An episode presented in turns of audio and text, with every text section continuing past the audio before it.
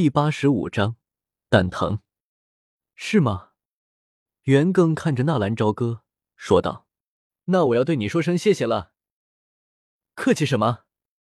我和你一见如故，这点事儿不用记在心上。纳兰朝歌很是大度的挥挥手：“我会记在心上的。”袁更若所有似的看着纳兰朝歌，笑着说道：“深感荣幸。”纳兰朝歌明白他的意思。无畏的点了点头，因为袁更是八扇门的少门主，也是这家拍卖方的少主人。主人追女人，下属自然体会他的意思。就在两人还在说话的功夫，已经有人取了那件天蚕衣，双手捧了过来。袁更伸手轻轻的抚摸了一番，说道：“虽然这件护甲只是黄阶高级，但是它胜在轻盈，而且还附带水属性魔盒。”姚叶，这件物品是我特意拍下来送给你的，还请你务必收下。少门主，这太贵重了，我不能要你的东西。妖夜拒绝着说道。原本这套天蚕衣是不可能值这么多钱的，但是因为掺入了两个男人的较量，一下子就身价暴涨了十倍。袁更笑着说道：“我把它送给你，不是因为它的价格，而是它存在的用途。”据说这件衣服以前的主人就是一对恩爱的夫妻，丈夫担心妻子的安危，特意找人打造了这套天蚕衣。不然，我就直接送珠宝首饰好了。是啊，妖夜就收下吧。袁大哥也是一番好意呢。纳兰朝歌眼睛直勾勾的盯着上面镶嵌的那枚魔盒，在旁边劝道。妖夜看了纳兰朝歌一眼，当下不再推辞，收下了这件贵重的礼物。看着上演了这一幕的若琳，恨不得上去把纳兰朝歌拉走。今天的这家伙真的傻了不成？为什么非要和人家主人作对啊？只是袁更一直坐在旁边，很多话他也不方便说，只能希望这个愚蠢的家伙自己能知难而退，别再做傻事了。走吧，我想请你出去走走，顺便带你领略一下我们黑印城的风采。”袁更说道。礼物也送了，心意也到了，现在当然是要该办事的时候了。领略风采，到时候就怕是领略到了床上。我还想看看接下来会有什么宝物呢，说不定有我喜欢的。再说，我还没有参加过拍卖会，我也想拍一个东西呢。妖夜找了个借口拒绝道。袁更也知道，要说就这么能够搞定加玛帝国的长公主，他自己都有些不相信。不过东西已经收了，实在不行，那自己也不介意用强。当然，在这之前，情调还是最重要的。当下指着第二件拍卖品说道：“这三品丹药青灵丹不错，听说品质几乎是完美的级别，你出价竞拍吧。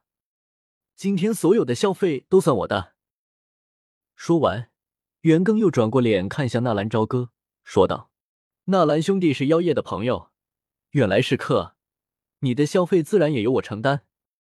如果有你看中的物品，自然也可以拍下来。他这么做，一方面是为了向妖夜示好，另外一方面也是向人展示自己的强大财力。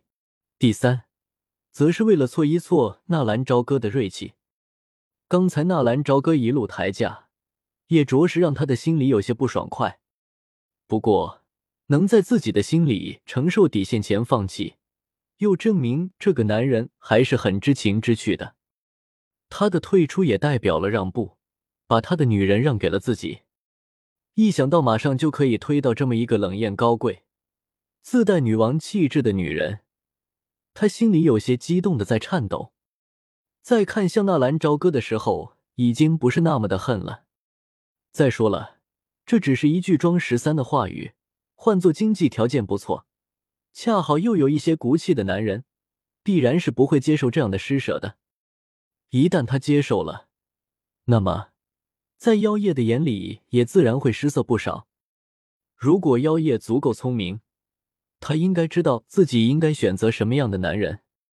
很快的，袁更就后悔自己说的那句话了，因为纳兰朝歌听了有人愿意为自己的消费埋单后。眼睛立即亮了起来，指着那瓶完美品质的三品丹药清灵丹，喊道：“三百万！”所有人都懵了。袁庚的小弟在旁边小声提醒道：“先生，还没报出竞拍底价呢，你的价格是不是太高了些？”没关系，完美品质的丹药嘛，重在欣赏。我还从来没有见过完美品质的丹药是什么样子的呢，花点钱是应该的。再说了，完美品质的二文清灵丹可以媲美三文清灵丹呢。纳兰朝歌十分豪爽的摆手，一副根本就不把三百万金币放在眼里的表情，笑着说道：“如果时间能够重来一次的话，袁更绝对不会再装一三的说出那样的话语。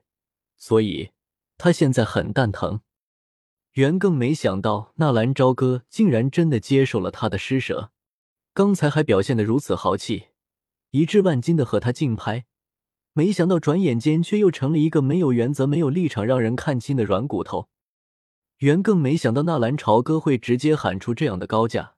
是的，八扇门有钱，非常有钱，三百万金币对他来说并不是一笔天文数字，可是有钱也不是这么花法吧？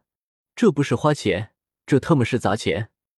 让袁更更加想不明白的是，妖夜的朋友，一位皇室长公主身边的人，应该也是很有身份的人，至少他的背景应该不会太差。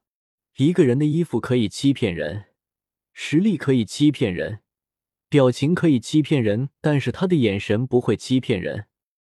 袁更也和一些小人物接触过，他们在知道自己的身份后。说话便会变得不利索起来，或者词不达意，显得很是紧张。偶尔几个有野心的家伙，他们强制保持平静，侃侃而谈。可是他们的眼神却不敢和自己碰撞。可是这个家伙不会，至少他在和自己对视的时候，他没有从他的眼神中现畏惧或者害怕这样的东西。不畏惧，证明他有底牌。有底牌的男人都是很傲气的，他怎么能怎么能表现的跟个无赖似的？拍卖师还没有把竞拍底价报出来，第二轮拍卖还没有正式开始，他就立即喊出这样的天价，那么只有一个原因，他想花钱，帮自己花钱。难道他当真要激怒自己吗？袁更渐渐的冷静了下来，眼睛平静的盯着纳兰朝歌。脸上没有愤怒，也没有其他的任何表情，近乎麻木，像是不认识眼前这个人。他的所作所为和自己一点关系也没有似的。帮他付吧，实在是有些心疼。而且，这付了第一个三百万，会不会有第二个三百万，第三个三百万？他刚刚的话语可是今晚的消费都算他的。现在想来，袁更恨不得抽自己两个嘴巴子。不帮他付吧，自己又把话说在前面了，到时候妖夜会怎么看自己？TMD，这人怎么就这么不学世事呢？怎么就这么的不知好歹呢？怎么就这么的没脸没皮呢？